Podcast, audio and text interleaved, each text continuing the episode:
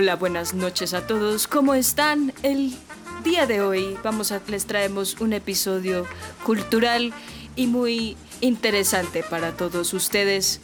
Vamos a hablar de cine y, tele- y televisión. Ya vuelvo con la voz normal. Mi nombre es Andrea. Eh, muchas eh, bienvenidos otra vez a este espacio que es de todos ustedes. Eh, me De todos ustedes, Andrea. esa vaina de todos ustedes. Tutuks, ustedes. Hoy nos acompañan invitados bien chéveres para el tema de hoy. Entonces eh, los voy a presentar. Comencemos por Daniela Correa. ¿Cómo estás? Hola, amigues. Estuve ausente un par de episodios, sin embargo, he vuelto para que mm, Rabe nos descreste con sus comentarios sobre cine y televisión. Yo solo haré comentarios con perspectiva de género por hoy. Yes. También nos acompaña eh, Angélica. Hola, hola a todos, un saludo. Un gusto para mí estar aquí con ustedes, nuevamente compartiendo y eh, hablando sobre temas que nos interesen.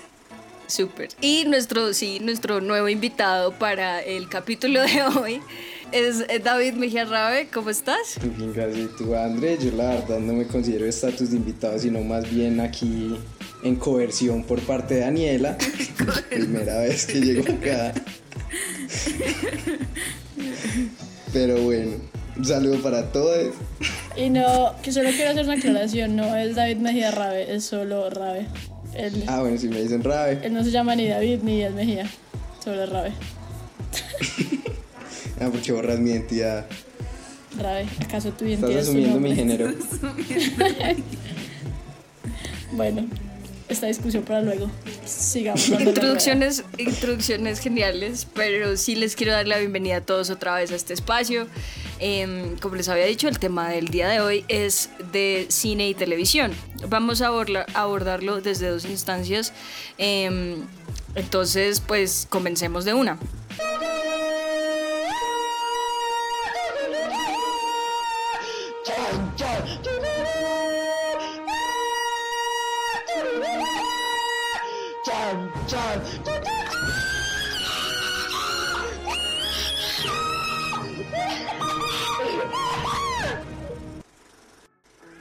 Lo primero que yo quiero tocar es, em, es como esta pregunta de cómo el cine y la televisión contribuyen a la percepción popular de ciertos comportamientos. Pregunta abierta para todos ustedes para que comencemos.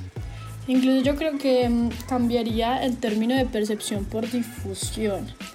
Eh, inicialmente hay, que mm, comprender que tanto el cine como los programas de televisión difunden ciertas, ciertas actitudes, ciertas mm, formas de asimilar la vida y de actuar frente a los otros, pues que al fin y al cabo sí derivan en una percepción específica que replica finalmente esos comportamientos de los cuales vamos a hablar que son sumamente problemáticos. Al fin y al cabo, tanto el cine como la televisión son constituyentes no solo de lo que consumimos, sino de la forma en que somos. Es una parte de, lo, de la forma en que nos construimos como seres humanos. Pues, mato, a- voy a- voy a meter aquí la cucharada. Yo creo que igual, eso, pues, justo lo que habla Daniela es, es como una capacidad que tiene el cine y la televisión en general, los medios audiovisuales, de la que se percataron, pues, prácticamente desde que los Lumière hicieron su primera película en la que un tren llegaba a la estación de la ciudad, y es que eh, más o menos en la revolución bolchevique apareció este man que se llama Sergei Eisenstein, que es un director pues soviético y lo que entendió fue que uno puede utilizar eh, el cine y más, más específicamente el montaje, que es como la forma en que uno organiza las escenas y en que uno planea los cortes para generar como ciertas percepciones en los, en los espectadores que, que además permiten que, que acepten ideas que se transmiten a través de las películas. Entonces incluso Lenin contrata a este man para hacer un montón de propaganda soviética a través del cine y aparece una de las películas más famosas, yo creo, de la historia que se llama La Corazao Potemkin, que es básicamente una como una apología a la revolución rusa. eh, y, y después eso se replica en muchos otros trabajos, por ejemplo, pues también Hitler tenía su propia directora para un montón de películas que lo que buscaban era adoctrinar a la gente en el régimen nazi que se llama Leni Riefenstahl, o esa era la más famosa entre, entre sus, pues, como sus asesores de, de propaganda. Eh, y esta pelada hace, un, hace una película que además es maravillosa que se llama El Triunfo de la Voluntad y es también probablemente las obras maestras del llamado cine de propaganda y fue crucial esta película y varias que ella hizo, varias de ficción y varias que eran más documentales como plataforma ideológica del gobierno de Hitler. Y además uno tiene que ver que, que el cine más allá, por ejemplo, de los libros o de otras formas de, de difusión artística es supremamente fácil de, como ver y de, y de adoptar. Pues no es sino o prender un televisor o ir a una, a una, a una sala de cine a ver una película y pues solo la ves y ya. Y es incluso lo que decía Eisenstein, es que ese montaje uno, uno no percibe bien la idea que está captando, pero llega como una, una aceptación implícita de unos valores y que además es lo más fácil de ver y que como otras formas de arte nace de- del Estado, de la sociedad en muchos sentidos, eh, pues también reconfigura como toda la percepción que uno tiene sobre, sobre las dinámicas sociales en las que uno está inmiscuido. Me parece bien eso además porque toca algo que precisamente yo quería discutir en este espacio y es precisamente de em, cómo, digamos, este medio tiende a romantizar ciertos comportamientos, hacerlos ver no tan problemáticos precisamente para mantener eh, un status quo.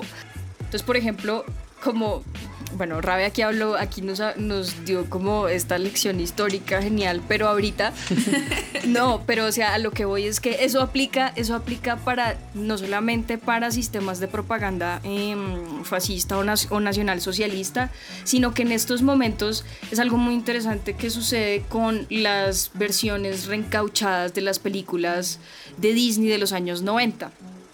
Todas esas películas tienen una particularidad y es que al final no cuestionan ciertas, ciertos aspectos problemáticos de las películas anteriores. Básicamente están ahí como en un, como en un vacío que lo que como un como una como películas casi sin propósito.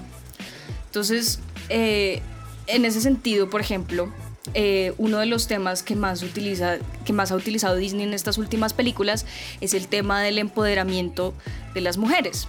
Y entonces, ¿cómo lo hace? Realmente no lo hace buscando una crítica ni pensando un poco más allá realmente en las cosas, sino lo hace es como una estrategia de marketing.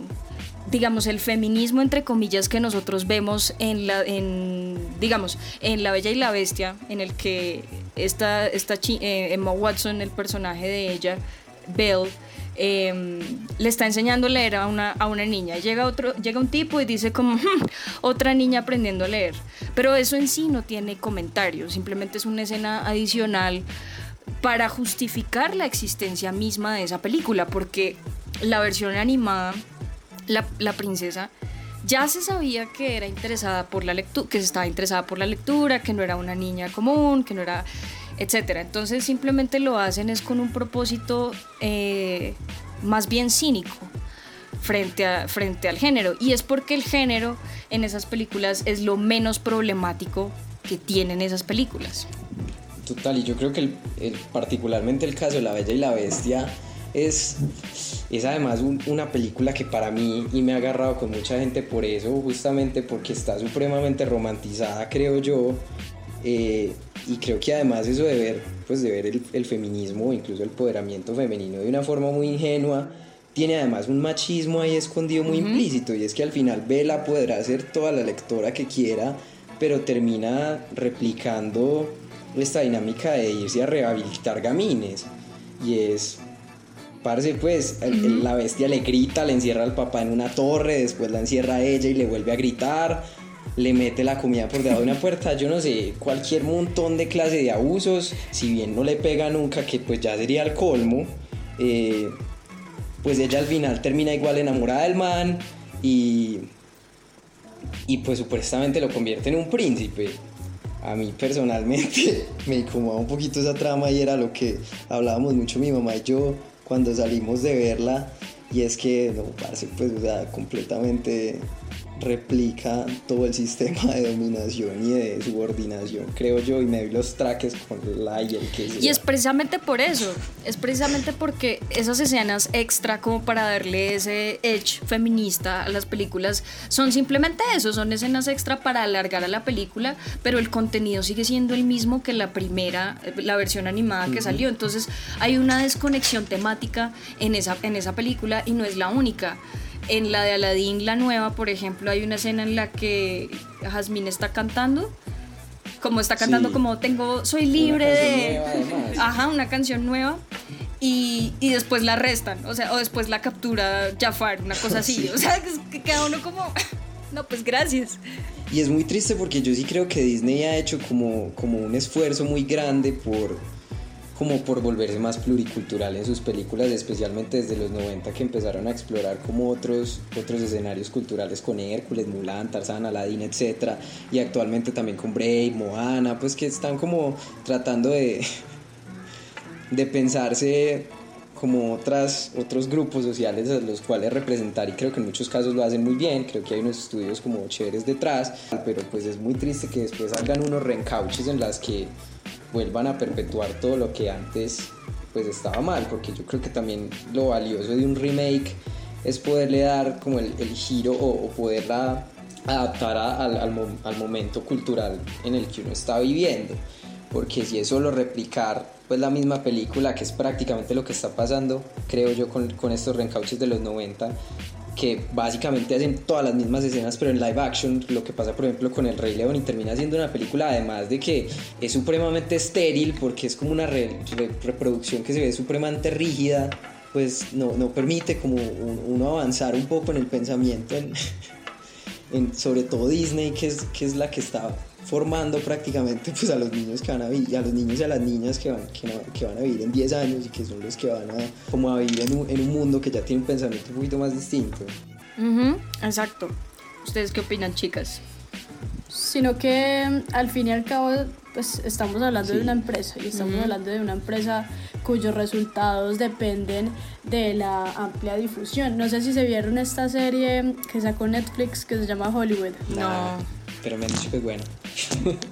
bueno, voy a hacer un poco spoiler al respecto. Resulta que mm, una Ace Enterprise estaba intentando transformarse luego de que su CEO em, se enferma, entonces su esposa es quien toma las riendas y cuando ella es quien toma las riendas aparece la posibilidad de hacer una película cuya protagonista iba a ser negra y no porque em, pues el, el, personaje fuera negro, de hecho el guion original estaba diseñado para una mujer blanca, sino porque cuando hicieron el casting de la película, pues la mejor actriz resultó ser una mujer negra y esto resultaba para ese momento, la, pues la, la serie retrata más o menos los 50, 60 en Los Ángeles, era, era un completo revuelo pensar que una mujer negra podía ser la protagonista de una película. Y cuando eh, Ace, que era pues el CEO y además la, la compañía también se llamaba Ace Enterprise, mm, decide regresar luego de recuperarse, pues ve que la protagonista y el guionista eran negros y por tanto dice que no va a sacar la película porque eso obligaba a que todos los, los teatros del sur de Estados Unidos le iban a negar la entrada y jamás volverían a presentar una película de Ace Enterprise. Mm, entonces al fin y al cabo eso es lo que sucede hoy un poco con Disney aunque ellos quieran dárselas de renovadores, de progresistas, de multiculturales, ellos necesitan, ellos necesitan incluso de los conservadores para poder mantenerse en la industria y por eso es que nunca van a tener pasos arriesgados frente, frente a este tipo de temas que resultan problemáticos pues en perspectiva de género o en perspectiva de, orientación sexual, etcétera. Sí, exacto. Y así, y así funciona también es, es no solo con Disney. Digamos, yo quiero aterrizar una cosa, es bueno, yo no sé si ustedes se vieron cuando volvieron a transmitir Betty la Fea hace un tiempo. Yo no lo hice, aunque pues sí recuerdo haber visto Betty la Fea cuando era chiquita. Pero lo que hoy es, o sea, mi pregunta es qué tan problemático que en estos momentos vuelvan a sacar una telenovela como esa que pues por lo menos eh, los que la vieron, pues obviamente la vieron con otros ojos muy distintos. ¿Ustedes lo ven como una oportunidad de reflexionar sobre cómo era ese tipo de contenido antes o más bien como simplemente es reforzar eh, ciertas, ciertas prácticas sociales que se llevaban a cabo en esos momentos? Uy, parce, qué pregunta más densa. Yo creo que hay que partir de que no estamos, estamos viendo sin ser conscientes de lo que estamos viendo. Sí, Y es que si bien, claro, estamos destacando una obra de la televisión colombiana que posteriormente fue replicada mundialmente, etcétera, etcétera, pues estamos viendo sin perspectiva crítica lo que consumimos. Es decir, una mujer que es absolutamente sexualizada porque es precisamente lo que, lo, lo que la novela nombra en, en, la forma en que se titula Betty la Fea, es decir, estamos reduciendo a la mujer a una perspectiva sumamente estética y, y bueno, que al fin replica esta, pues como esta estetización de la mujer. Después de 70 años seguimos midiendo a la mujer por la vara de la estética y aún hoy, 2020, seguimos viendo esa novela sin ser críticos frente a esa medida estética a la que siempre nos sometemos como mujeres. Yo creo que ese es un producto, un poquito también producto de, de la romantización justo que uno hace a, todos estos clásicos del cine y la televisión. Y es que como ponerlos en un pedestal, no solo como de, de calidad técnica o de, o de pues como de capacidad de entretener a la gente, pues de, de, ser tan comerciales, le impide a uno volverlos a ver de forma crítica, yo creo. La gente tampoco ayuda y es que no mucha gente quiere como que le critiquen a sus amores de la infancia o a sus a sus grandes películas y series y es como, ay, marica, ¿cómo vas a criticar a Betty la Fea? Pues ya tienen huevo, pero pues no, yo creo que eso de, de relanzar eso pues sí debería ser como una oportunidad para, pues si bien no para, para decir como no la volvamos a ver y no la vuelvan a sacar, pero sí entender un poco eh, los procesos sociales que se han gestado desde ese momento y entender eh, pues todos estos sesgos cuando eran una cosa mucho más difícil de ver. Me parece que es una oportunidad chévere, pero es muy difícil. Y es que, claro, y otra cosa, otra cosa de eso es que la gente tampoco le va a hacer análisis porque es que la nostalgia, primero empezando porque la nostalgia vende. De hecho, eso es lo que está pasando, eso es lo que ha estado pasando en los últimos años y es que todo lo que todo lo que ha salido ha salido con una con una con una ¿cómo se dice? como con un tema como implícito de la nostalgia. Eh, y lo mismo, la razón también de, de ciertas películas de existir, del hecho de que hayan sacado Betty la Fea otra vez y que ahorita de hecho sacaron otra que había salido hace un montón de tiempo.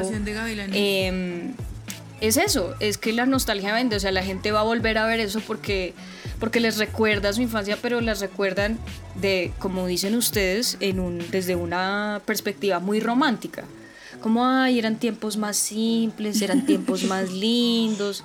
Y pues no, realmente no lo eran, pero pues uno lo ve con esos ojos.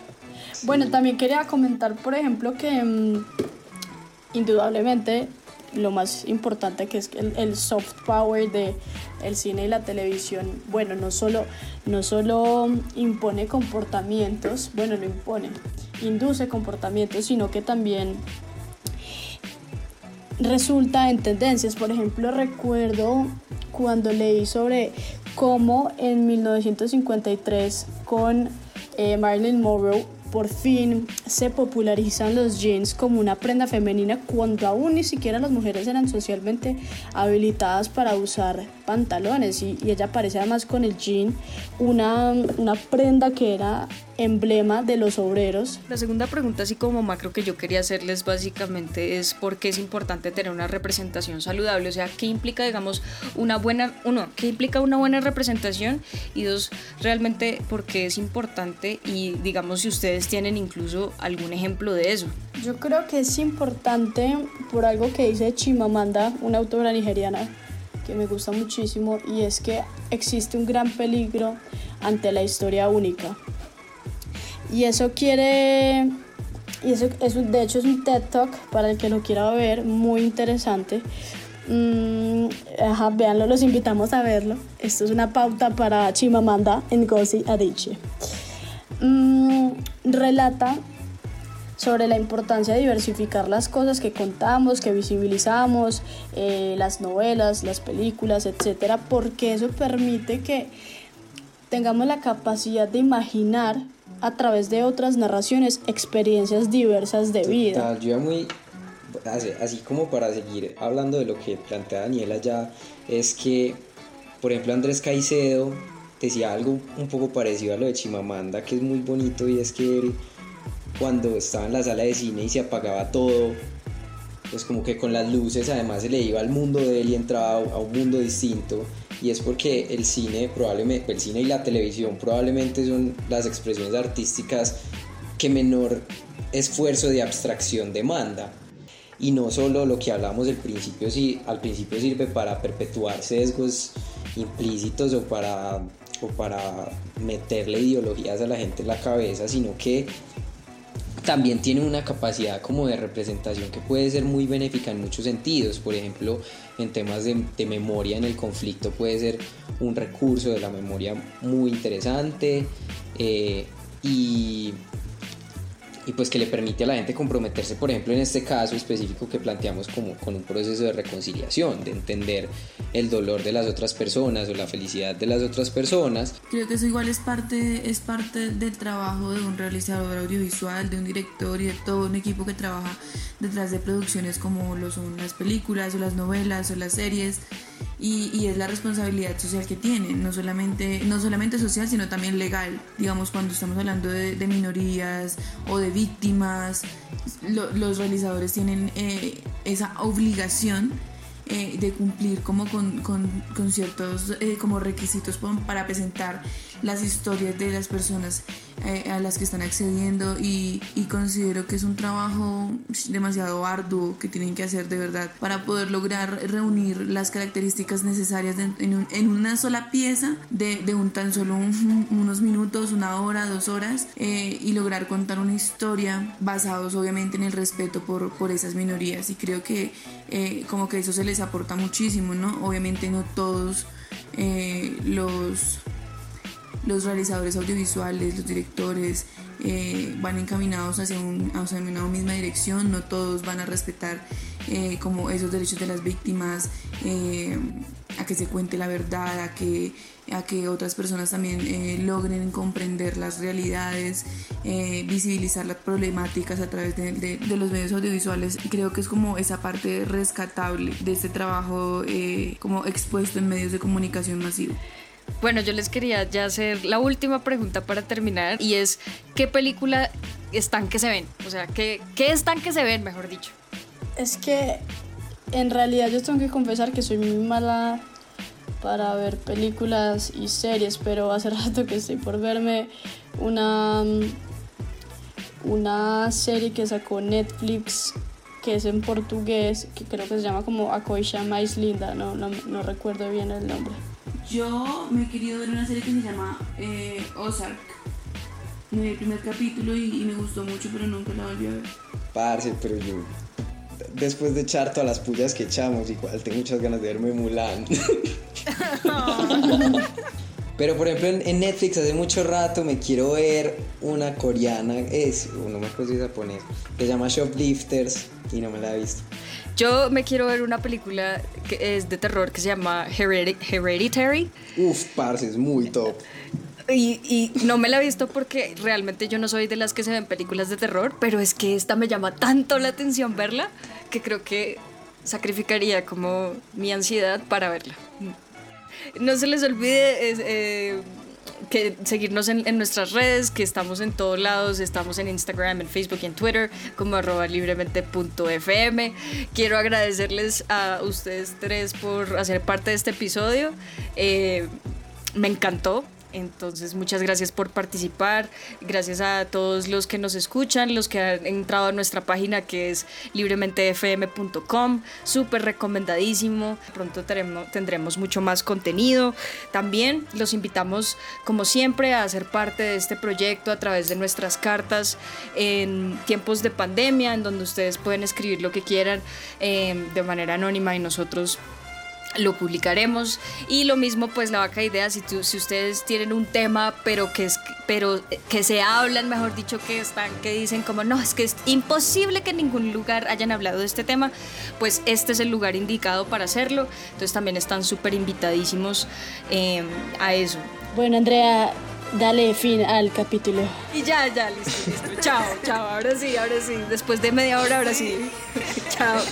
Chao. Adiós. Gracias. Chao.